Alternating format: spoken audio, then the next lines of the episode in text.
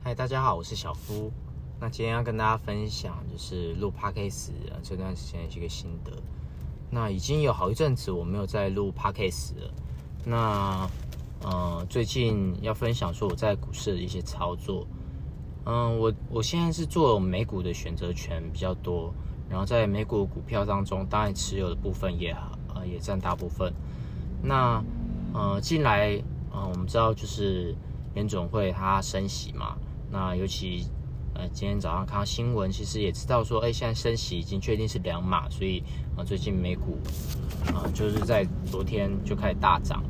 从原本原本开始小跌到后面开始大涨。那我个人在这段时间做，呃，不管是美股啦，或是在我有一些持有台股的一些部位，可是我自己觉得说，在这段时间最重要的，其实，尤其这样疫情啊、战争啊，然后。还有很多升息的因素造成那种很多不确定的因素，那个人也是持看法会最近会呃会有持续一些空头，这个空头应该还是没有结束的，但是自己有一些观点是觉得说在这段比较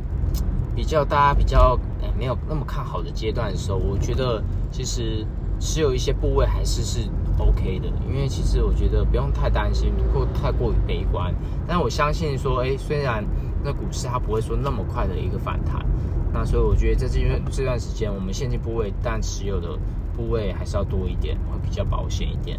但是也可以在这段时间，因为想想看，最近那个联总会它开始反弹了，呃，它开始联总会应该开始它做升息了。那我其实美股或是说台股会开始渐渐会有一些反弹。因为其实他说升息已经慢慢确定是两码嘛，那你我们就可想而知，如果是两码的话，不会说有预期到额外的一些什么三码啦，或是更高的呃码数的话，那其实投资人也不用太过担心。那我觉得在这段时间，如果比较偏空的方式，其实有很多的经济经济经理人，他们也开始在做空，做空呃，不管是指数啦，或是个股。那我觉得呃，在这段时间。也很多人可以去尝试看去做空，但是我觉得，如果你的你对个股的了解不够不够那么深入的话，其实，呃，我觉得你可以从大盘开始去做起。那最近会有一些反弹啊，那所以投资人还是要比较留意一下。那你可以等反弹稍微疲弱一些，比较疲弱的时候，你可以开始从从准备要疲弱的地方开始做做空。那或许会对，就是整个比较长趋势，这这一段时间比较长趋势的空空空头走势当中，你可以或许得到一些比较好的呃回报。那在这种比较空头时的呃格局当中，很多人其实认为说啊，我们不要赔钱就好了，对不对？你何况说要去赚钱？但是我觉得其实你要让自己的报酬率会是属于一个正向的，我觉得其实是有很多做法。像嗯，我近期知道，像比尔盖茨他呃做空特斯拉，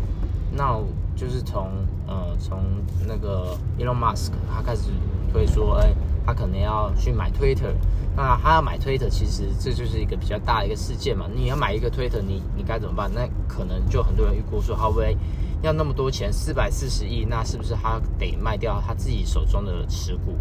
他才有办法去买推特，那也确实，他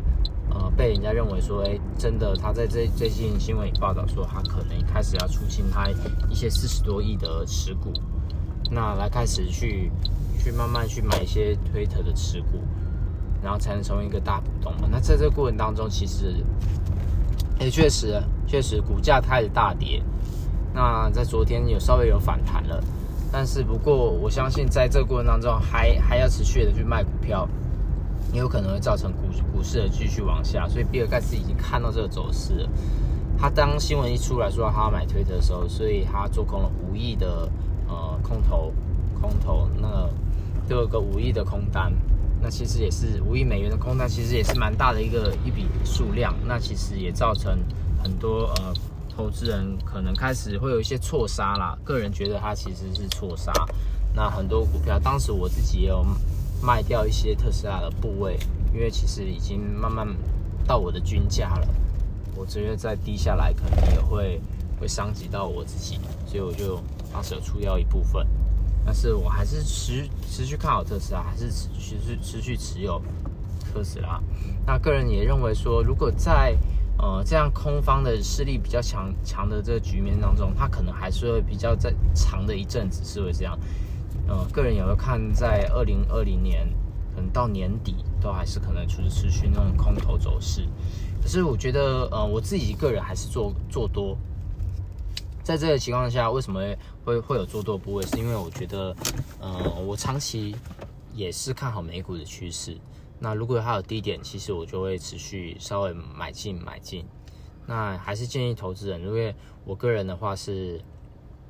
嗯，个人的话就是还是，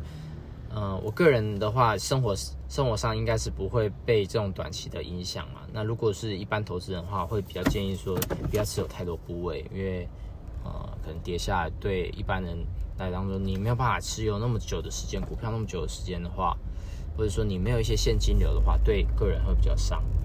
对，那最近也可以分享一些在做呃选择权的一些发现。那其实我做选择权一段时间了，那尤其在最近大跌的时候，其实我反而在做选择权是在赚钱的，因为选择权其实它是不在做涨，不是在看涨或看跌，它比较像是一种。嗯，做一个做一个呃股市的一个怎么讲起伏吧，就是它如果它有一些涨幅，那我们在做这段时间的一个它的涨幅，它不是在看说哦我我涨了我赚钱，我跌了我赚钱，它反而是是就是它挂一段时间，那我等这段时间到了，但是它没有到我的履约价钱的时候，我可以白拿它的一个所谓的权利金，但是权利金就是刚开始在签这个合约的时候，呃你把。你想要的多少？你你想要你想要在这段等的时间，你想要拿多少钱是可以自己自己去签的。所以我觉得它是一个蛮好玩的。如果有在做呃美股的话，各位也可以考虑就是试试看选择权。那在台股也有选择权，但目前我我是还没有去碰台股的选择权，因为还是觉得说呃美国的选择权、美股的选择权，它毕竟是比较长、历史悠久、比较长的。那它。毕竟是比较有一点，嗯，讲实在，我觉得它是比较有一点水准的，它是比较呃制度算完善的，所以嗯可以去尝试做看美股选择权。那过去也要看一下台股的选择权，不过台股选择权在二零一八年蛮多人毕业的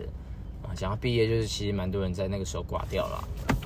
他们在做选择权，因为选择权之间有很多的一些问题。在台股它没有那么完善，所以可能营业员这方面也有一些出问题，那也造成了就是当时很多人在做选择权，说啊，我们选择权就是一个股市的包租公，很多当时的大学教授啦，很多博士啦，他们甚至在研究那种选择权的，在那个时候都全部都挂掉，也没有再出来。那我知道这个状况之后，我有稍微查一下。才知道说，哎，其实他们是系统上有些问题，所以才导致了当时很多人挂的单没有，就是呃越挂越高，甚至挂到涨停板。那很多人就在那个时候买到非常，就是可能赔了很多钱，几百万、几千万的都有。那其实讲实在，呃，其实我在做美股选择权，我是听呃上网去 YouTube 去听了蛮多的一些讯息，我发现选择权来说。它比股票了有选择，应该说有选择权的这种操作，它其实是比股票单买股票来的更安全。你有尤其个股又有选择权，它其实这个股票来说，它是更更讲讲实在，它是更安全的。因为选择权它可以用来做避险，它也可以用来就是就是你在做这个选择权部位的时候，其实呃你会赔了多少，你其实都知道多少。会会赚多少？其实，在当初在签这个合约的时候，你其实都可以知道，都可以预料得到。所以，我觉得它相对性的，它算是比较一个安全的商品。有有股票有在做选择权，它其实基本上来说，它是比较安全的。那我自己在做操作一阵子，尤其我为什么说反而是股票最近大跌，我反而赚钱？因为我可以做一个所谓的扣，可以挂个扣，那它是做。Sell 的部分，sell 的话就是所谓的卖方。那当你在做卖方的时候，你就是看涨不过那边。比如像最近有个股票，我们在讲 Mara 好了，它是在做那个虚拟货币的一个一个交易所。那我们在买这个股票的时候，我我挂个扣，然后是卖方嘛，卖方就是我看涨不过，假设我我当初我买的价钱大概三十块，但是我看我涨不过三十五块。那如果股票最近一直跌，一直跌，那反而他呃别人就会认为说啊，我在这个段时间内，比如像我在一个月内，我可能可能会涨到三十五块，他希望可以涨到三十五块，对方是希望，但是他看到哇距离越来越远了，可能你现在掉二十五块，甚至掉二十块了，那他可能就认为哇我根本达不到，所以他就会给你。就是当初你可能欠一块的权利金，他可能就越给你越多，越给你越多，可能给到甚至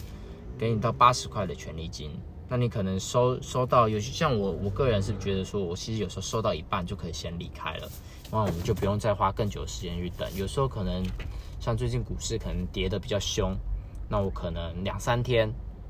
或是一天，有时候我就可以。收将近三十趴、二三十趴，甚至五十趴，那我收到五十趴，其实我就可以先离开。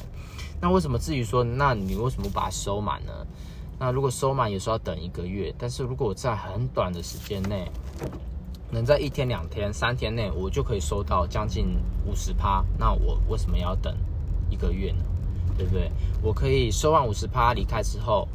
平仓之后，我再重新挂一个单，可以再挂更远期的。那权利金可以拿更多的，然后可以用这种方式重复操作。那你不断是增加增加你的胜率之外，然后也可以就是把你的现金实际获获利在呃获利在你的口袋里面。那我觉得还那你可以更放心。像如果最近这样操作下，其实平均每一天都有将近一百块美金的收益，对不对？那我觉得那是很好的，对不对？那等于说我们。不用在外面工作，像外面在一般我们现在一般上班族在外面工作，一个月能赚四五万是蛮不容易的。但是如果你有这样的收益，你每个月将近有四五万块，对不对？所以其实拿对一个对的方式，然后啊，你用一个对的方式操作，那也希望就是未来节目可以分享更多相关的一些操作方式。那当然有兴趣的投资人，他们听到可以可以自己做布局，然后也可以在这种。呃，风险比较大的一个波动过程当中，也可以赚到钱。那当然说，我们合约平仓，它不是说我就把我股票卖掉了，它只是平仓了你这个合约。因为我最近好像跟呃以前的经理聊天，聊到说，哎，这一块，那他可能就觉得说啊，那你是不是平仓之后，那你股票卖掉了？那最近大跌，那是不是就很影响你？其实不会的，因为你在所谓做选择权，它其实平仓只是平仓掉你的选择权的部位，但是它不是平仓到你的股票，所以你的股票是持持续持有的。不过你的账面上，当然你的股票下跌，那当然是账面上是赔钱的。但是如果你够看好你的股票，你相信它会涨回来，你在这段时间你可以挂扣，对不对？当卖方挂扣。那还有一种做法是，你可以对做，你也可以做一个 put，就是做一个，呃，做做一个，嗯，不，呃，不看跌啦。应该说，应该说 put 的话，人家都是说看跌，但是如果我们做卖方的话，就是我们看它不会跌到某个部位。比如像如果我今天也是以 Mara 来看的话，我们跌。我们看它近最近，因为它差不多在十几块嘛，那我们看它不会再跌过可能十五块。假设我觉得它不会到十五块，因为它最近在十七十七块左右，我看它不会跌到十五块，那我就是挂这挂挂个 sell 的部分，就是 sell put 的部分。那如果它没有跌到跌到那个跌到我们十五块，在假设我们在一个月内它没有跌到，或是两个礼拜内它没有跌到十五块，哇，恭喜你，那你就可以。白拿他的所谓的权利金，反正在这段时间里，你可以签，看你要签多少，看，嗯，我们是以零点几、零点几来计算，因为它是一口，等于说它是以口数来计算，那等于说一口就等于一百股，所以如果你真的很不幸的话，你可能跌超过十五块，你可能跌到十四块多，啊，你给你接到了，那你就是以接到一口的话，就是等于你接到一百股。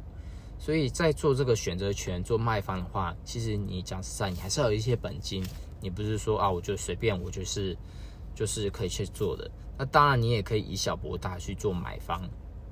那我个人觉得说，卖方来讲说是比较安全的，因为在早年的时候，巴菲特在做选择权也是以卖方来做。所以我个人建议你，其实你基本上有。将近台呃将近十万的台币，其实你就可以开始做卖方，可以尝试看看。然后如果你有一些获利的话，其实你可以慢慢再增加那个你的卖方的部位，因为它一次，比如像我通常是买一些股价比较低一点的，但是我们也是要挑股票，因为在做这个选择权的时候，其实你的股票很重要。因为如果你对这个股票有信心，虽然它跌得低，但是你只要对这个股票有信心，相信它会涨回来，然后你做好一些基本的基本面功课，那你觉得你持有这个股票是好的，它价值是好的，那它也不会说啊随便就倒掉的话，这个股票你就可以长期持有，对不对？那你在持有过程当中，你挂所谓选择权是帮你增加额外的收益，嗯，那我觉得它是很好的。那今天也是初聊一些选择权相关的。那未来也可以从一些产面、产业面的啊，或是一些呃更有趣的一些呃呃类型的股票来跟大家做一个分享。那希望大家会喜欢今天今天的今天的啊节目，谢谢。嗨，大家好，我是小夫。那今天来跟大家去聊聊就是美股的近况。在昨天呃昨天礼拜一的时候，那其实美股大跌。那跌，它的跌法是非常的凶又猛。然后早，呃，一开盘的时候，我看一下，哇哦，我可能持有的一些股票都已经跌了将近十，呃，从七八趴到后面到十几趴，甚至到呃早上起来的时候，发现说，哇，已经跌了十八趴吧，有甚至有最多有跌到十八趴。因为美股是没有涨跌幅限制的，所以，呃，这个来势又跌得又凶又猛。那在这个过程当中，其实，嗯，我也花一点时间在思考，那我的策略跟我的呃方式是对的还不对的？因为昨天有收到那个 margin code，margin code 的那个 first，就是我的那个 first trade，它进来一个就是 margin code，那它就是追缴保证金嘛。因为我在这个过程当中，我其实是有用融资的杠杆，那。所以 margin call 他就是告诉我保证金不够，说要去补，但是我看一下，其实要补的，呃，价钱也还蛮少的，说一百七十七块美金，那也不是什么很大的钱啊。但是呃，在这个过程当中，我就做一些简单的处理。那其实讲实在，因为我其实在做这个过程当中，我是在做，我也有在做选择权。我持有的股票过程当中，我也持有选择权的部位，那就是在上面在挂扣。那它相对性的话，就是呃做个简单的对冲啦。就我虽然股票赔钱，但是我的我的我的扣它因为下跌嘛，下跌的时候它其实是在帮我赚钱的。那我刚刚在做 sell 的部分，就是卖方的部分，所以他是帮我赚钱的。那也是累积了从上个礼拜，其实嗯我就是挂着到现在，想说等五十趴就出。那昨天因为快速又凶又猛的大跌。所以很多都快要接近五十趴，就是差不多四十多趴。所以上个礼拜虽然都没赚钱，但是这个呃礼拜一的时候，马上就赚了五百美金。我把它平仓之后，我算一算，哎，有差不多五百多块美金。那其实，哎，我觉得也是蛮多的啦，对啊？但是就是嗯，以以我就是一个礼拜的时间内，然后很短的时间内，它可以赚那么。那么快又那么多的钱，它其实是不容易的。因为其实选择权，我觉得它迷人的地方也在这里啦，就是，呃，它不是在看涨跌，但是它的过程当中是赚那个波动。如果你那个波动但是越剧烈越啊，越剧烈的话，它其实你可以从当中可以拿到的，呃，就是拿到的那个扣，呃，是越多的嘛，嗯，应该是这样讲。不然你就是在用时间来去慢慢等，慢慢等，等到时间呃结束的时候，那才能拿到完整的那个你的权利金的部分。但是其实我在等待过程当中是很短暂，因为我在挂这个呃选择权的时候，其实他们他是有有需要一个就是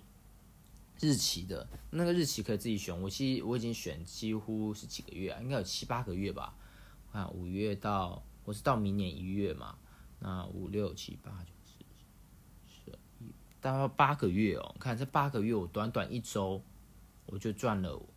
五百块美金。那其实是很惊人哦，对？因为我我也有挂好几个标的啦，但是我全部这样收收下来，有超过五百多块美金。那还有一些是我没有把它平仓，是因为我觉得，哎，它可能才赚了十趴或五六趴，那我觉得它不够多，所以我就没有把它平仓掉。但是它平仓下来，至至少也快要整个下来，应该会快会有六百块美金哦。但是我觉得没关系，我就是不要出嘛，因为我让他就觉得说，让他还有机会再跌的话，那我还有机会继续收。那我也是很快做个决定，就是我挂，呃，我平仓之后，那我又接着再继续再再重挂，因为我知道，呃，这这个这个呃跌势可能会继续持续，尤其现在才刚五月，可能刚刚要准备升起两码，那后面接着就每每呃，今年下来可能还有好几次，还有上，呃，这是第二次升息嘛？那这次有说是七次七六五，所以还有五次的升息。那可能这五次，其他五次的升息，每次都要升两码的话，那我觉得如果以这样逻辑下来看，你看上次五月就已经，我们光五月就已经大跌的那么惨了，然后后面的趋势是不是也会接着都是这样的跌法？所以我很快做个调整。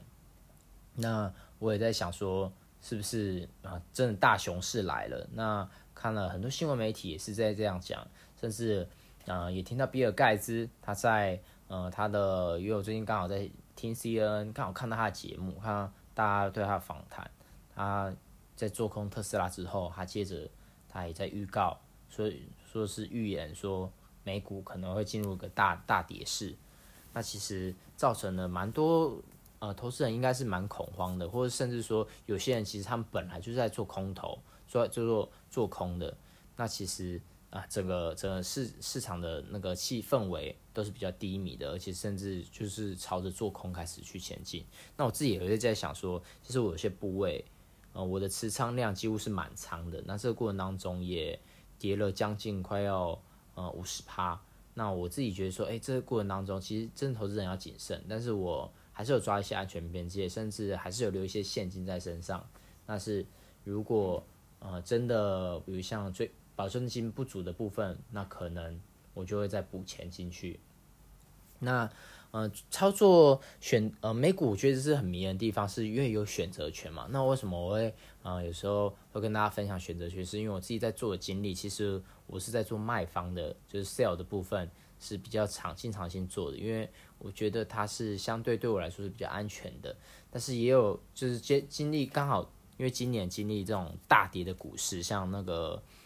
这么大二零二二年二二年这种升息战争，然后还有很多疫情的因素，导致这个环境的不确定性非常高。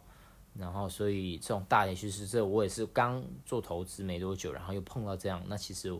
我觉得是很好的反省思，甚至我也在想说，我是不是要做空？如果我在这个过程当中，其实早早在上次，如果你看美股大反弹，那其实我有赚到钱嘛？那我赶快平仓，我反手做空，是不是就就哇？现在不是赔那么多，现在可能就是赚钱了。可是这些也都是后话。其实我们那回头看，我们才知道哇，因为当时也没想到说啊，升息其实对。这么对股市这么大的受挫，然后对投资人原来是这么紧张的，但是我觉得他也是给我一个很好的呃经验经验值，让我知哎对未来这种趋势的时候会比较了解。但是你说我会害怕吗？会不会怕它再跌？呃，当然希望它不要持续跌跌下去。虽然嗯我可以对冲一些钱，可是当然股票净值其实越来越没有价值，那我也不是我乐见的，也不是我希望的。那我也持续想要分享，就是我自己在做美股或者在做选择权的过程当中，有什么好的股票，或者有什么好的标的，或者有什么好的呃投资策略，也可以跟大家分享。那近期虽然有赚钱，那它只是赚的钱只是稍微把我的账面亏损稍微呃不会那么难看呐，但是呃也希望它可以慢慢找回来，因为我相信美股，我对美股还是一片看好。那。近起来，我持续看，我觉得虽然很多投资人或是很多法人，他们评估说可能会跌到十月，但是我个人，我也我我不会啊，我不会预测那个，不会去预测这个市场会怎么一定会怎么走，因为我觉得，嗯，预测涨跌其实是一个很冒风险的事情，而且预测涨跌，你可能可能呃会有蛮多心理压力。最好是你这笔钱，你在投资这笔钱上面你其实这笔钱是真的是你的闲钱，它是可能可能说你可以好几年不会去用到它这笔钱，或者不会在短暂六个月以内去用到这笔钱的，呃，一笔钱再去做投资。如果你水位又在很高，那其实是风险是很高的，对不对？那我是自己是一个闲钱，那可以做这样运用。但是，呃，可能像我最近有开一个杠杆，那像这种收到 margin call 的时候，你还是要做一个处理，因为，呃，当然你会怕说，呃，人家说，哎，为什么 margin call 要做处理？因为当你的保证金水位不够的时候，太低的时候，那券商他们就会强制性的把你的股票卖掉。或是把你里面的一些商品卖掉，那你可能在这些商品可能在套牢，它可能在赔钱了，它被卖掉，可能就会让你呃可能会亏损，会有一些呃不必要或是你不想要发生的一些亏损，所以这也是给我一个好经验，因为我也第一次收到 margin call。那以前在学选择权，在看美股的时候，其实也看到有些人在 PO 这个呃 margin call 啦或什么的，那其实。这是第一次经历，但是我觉得很特别，也可以跟大家分享。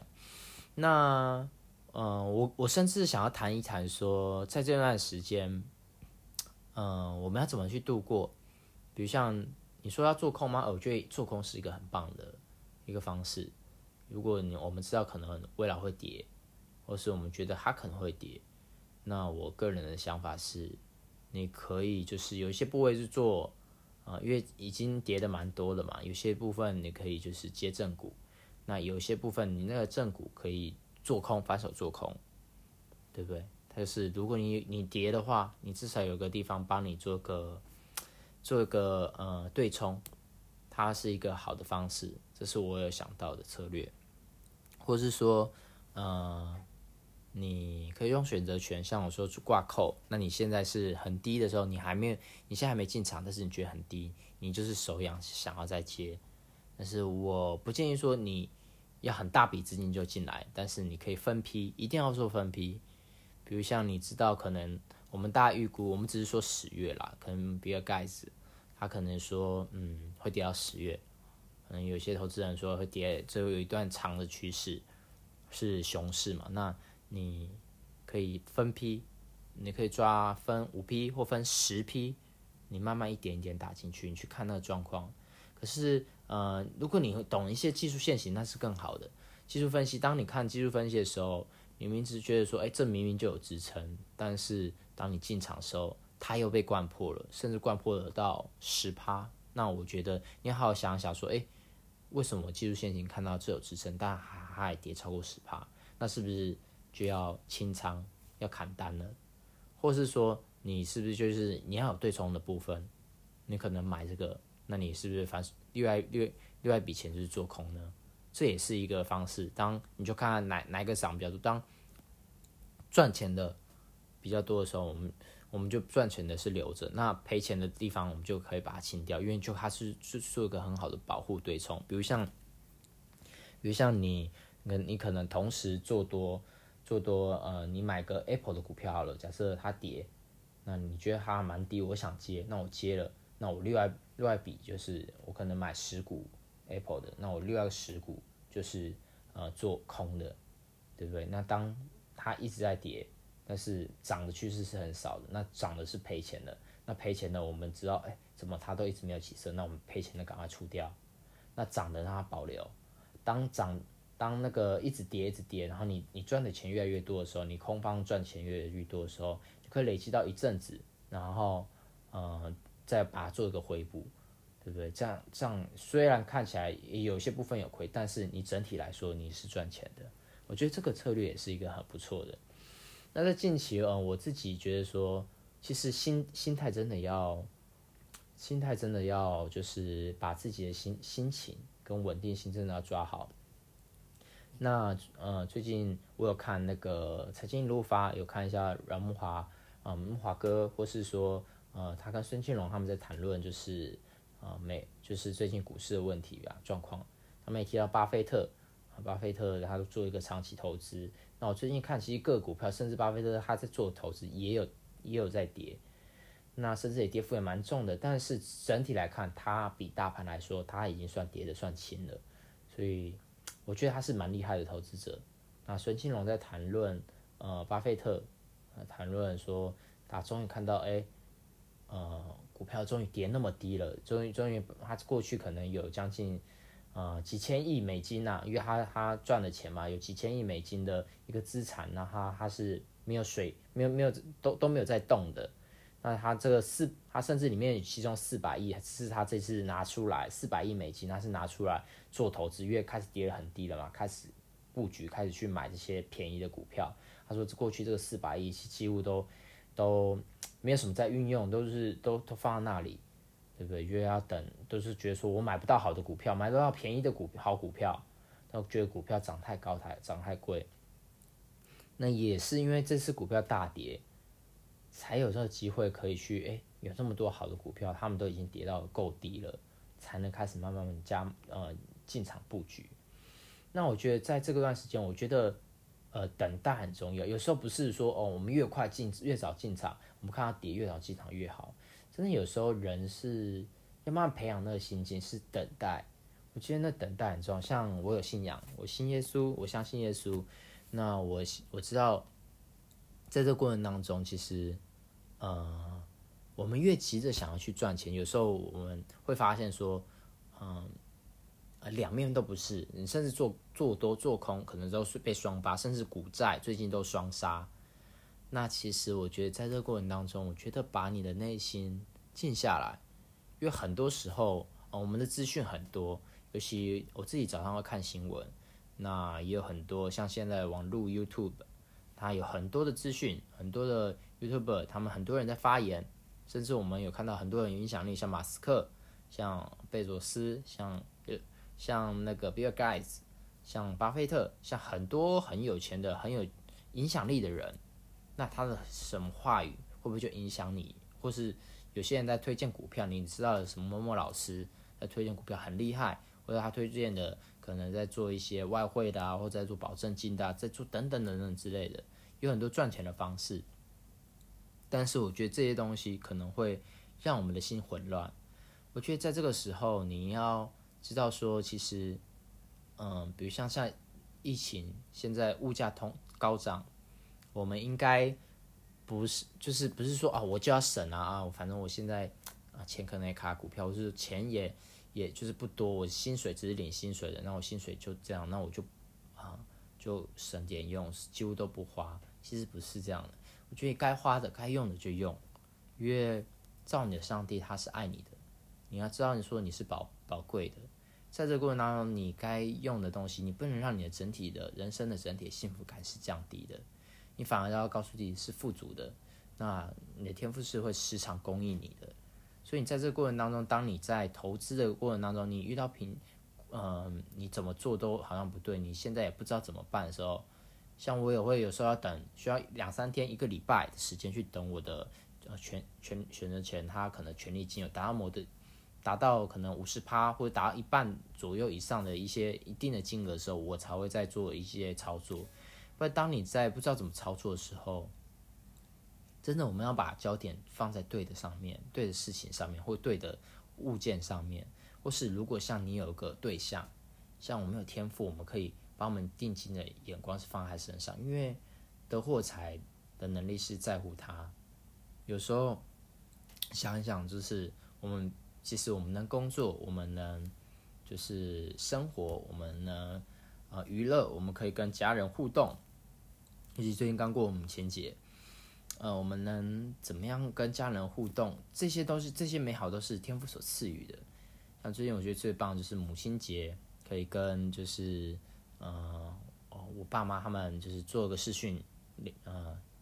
呃，做一个视讯，然后或者跟我岳母他们，我们开视讯。那我觉得那最棒的是什么？因为虽然呃疫情可能我们就觉得说怕传染，尤其最近都几万例，几前一阵子几万例几万例，最近好像到今天我好像听到也到五万例了。那其实很多人是恐慌的，会恐惧的。那我们为了要保护自己，也会保护他人。那我们自己家里目前还好，我们都没有任何的症状。那我们也是保护其他人，所以我们既然就是不接触。但是我们透过视讯的方式，我觉得那个连接是很棒的，尤其是人跟人之间要有个爱的连接。当有个爱的连接的时候，其实你不会把焦点一直放在说啊，我现在要赶快得到什么成就，我赶快赚多少钱。其实讲实在，你你赚多少钱，甚至你多呃你住多好的房子，你你有多棒的车子，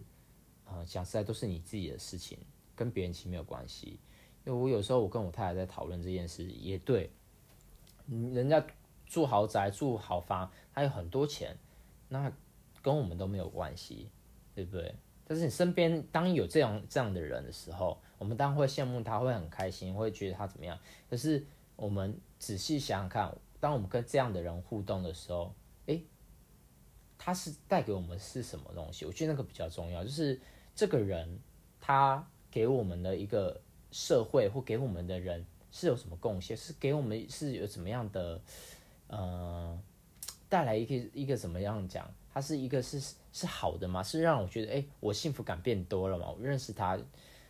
好像不需要他很有钱，我才会觉得说，我才会觉得说，哎，我被他祝福到。应该说，其实